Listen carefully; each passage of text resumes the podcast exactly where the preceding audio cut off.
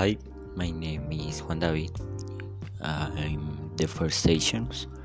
I'm 14 years old. Uh, so uh, my problematic is the security or in this pandemic. So uh, how fast can a person stay? And the story for the group person is so sad, but a person who saw the band will tell and the story for them um, they have a lot of money when a man uh, came and stole it. This is terrible because in this pandemic the people say a lot of money and don't use the the mentalities for uh, for this pandemic.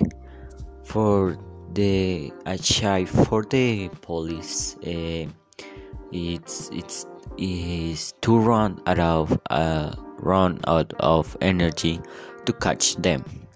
The people say uh, the tides are too fast and strong, and we don't have enough security. Um, the solution for this problem is I think that put more security points and try not to let people out because they are taking too many risks. For example, you you contagiate you child. I don't know. It's more dangerous. Keep off the home. Please stay in the home.